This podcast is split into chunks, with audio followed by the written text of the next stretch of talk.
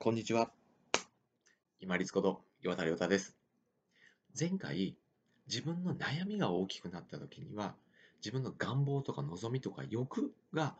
大きくなってきてないかなっていうのに気づきましょう。ぜひ気づいてくださいってお話ししました。では、この欲を適正な風に持っていくためのヒントを今回お伝えしたいと思うんですけれども、自分が望んでいる方とは真逆の方をしっかり経験しておくっていうことですね。真逆の方をデフォルトにするということですね。通常値にするということですね。例えば、金品、まあ、お金とか物とかに関しては、最小限のもので生活ができるくらい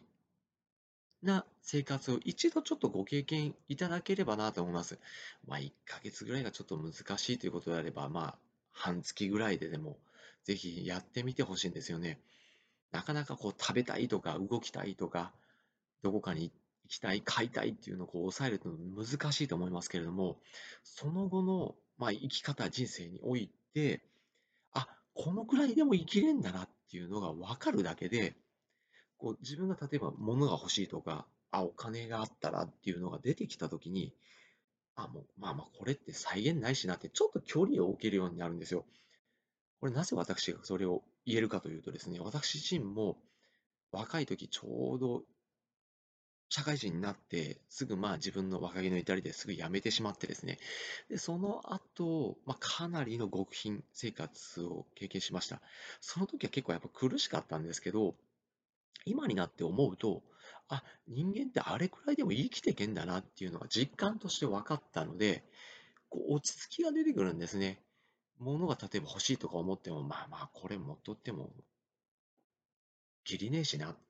てこう自分の欲に対して距離が置けるようになります。で、例えば体に関して、まあ、病気になりたくないとか、この先自分がどうなるか不安っていうのは、まあ、皆さんお持ちだと思うんですけども、それのごく反対の考え方っていうのは、まあ、いつ自分がおかおらんくなってもおかしくないというのを当たり前、まあ、デフォルト、規定値にするっていう考え方ですね。自分がいつ、例えば明日なり、まあ、数週間後なり、わからないですけども、自分がそれコントロールできませんよね。いつおらんくなるかっていうのは。でも、ここに自分の考えが当たり前のように置いてあると、その自分の体、例えば、の中で、病気が出てきたりとか、あとは、いつ亡くなるかっていう、自分がおらんくなるかっていう不安がですね、やっぱちょっとちっちゃくなるんですよね。要はいつも自分がおらんくなるっていうのを規定値、まあ、普通にしておくと、自分がおらんくなるかもしれんっていうことの恐れが、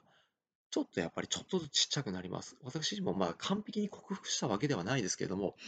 まあ、芸能人の訃報であったりとか、あとは身近な方でももう亡くなる方が出てきました。昨日もですね、お知らせが来て、前いたあの会社の常務の方が白血病で亡くなったということでお知らせが来ました。こういう身近なお知らせが来たときに自分もいつ亡くなってもおかしくない、わからんっていうふうに置き換えてみてください。そういうのを意味嫌ってるからこそ、恐れるようになるわけであって、不安になるわけであって執着してしまうんですよね。必ず自分っていうのはおらんくなるんですから、そこの心理を見ておけば怖くなくなる。まあ少し怖さが減っていくと思います。自分の欲望っていうのが、要は執着とかちょっとずつ減っていきますよね。不老不死っていうのは難しいんですから。最後、人間関係。人間関係においては、デフォルト、まあ、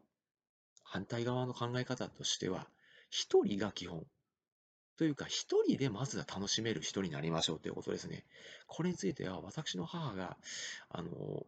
私が大学生ぐらいになった時に、すごく、あ、この人の子育てはすごいなと思ったのが、